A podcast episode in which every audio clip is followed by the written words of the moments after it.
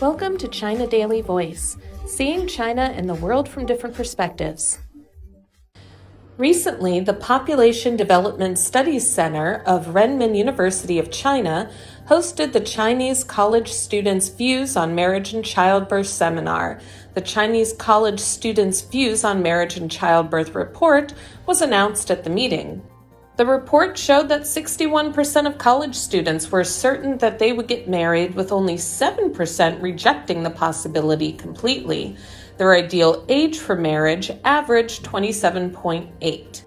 The ideal number of children was 1.85, and over 80% of college students put the ideal number of children at 2.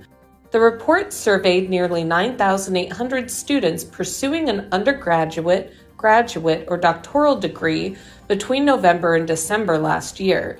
The average age of respondents was 20.3, and only child accounted for nearly 36%. Marriages and birth rates have been on the decline in China for years.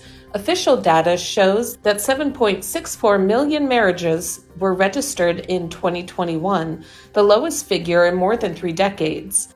The number of newborns last year also fell to 10.62 million, compared with 12 million in 2020.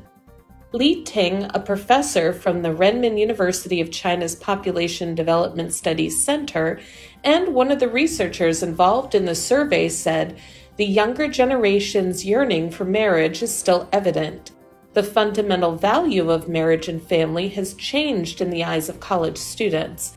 For the rest of society and policymakers, it is time to break away from old social stigmas and adapt to new trends among the young, Li said.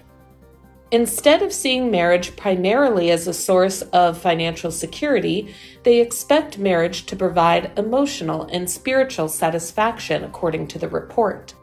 The college students engage in a romantic relationship to find a partner to grow old with and work toward important goals.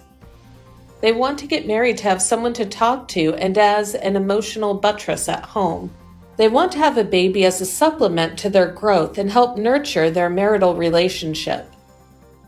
The saying, raise children to support yourself in your old age, sounds absurd to me, said a sophomore student in a university in Beijing. If I need some assurance about how I'll be looked after when I'm old, it's better I buy more insurance.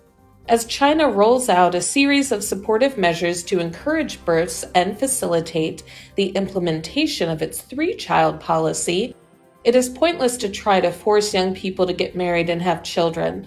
The rest of society needs to be patient and try to understand their position, Li added. Yuan Xin, deputy president of the China Population Association and a professor at Nankai University, said that in recent years the participation of women in the workforce has become a norm in China, but that women still shoulder the bulk of responsibility in the private domain, namely household chores and taking care of children. No doubt they are under a lot of pressure, he said. That's all for today. This is Stephanie, and for more news and analysis, buy the paper. Until next time.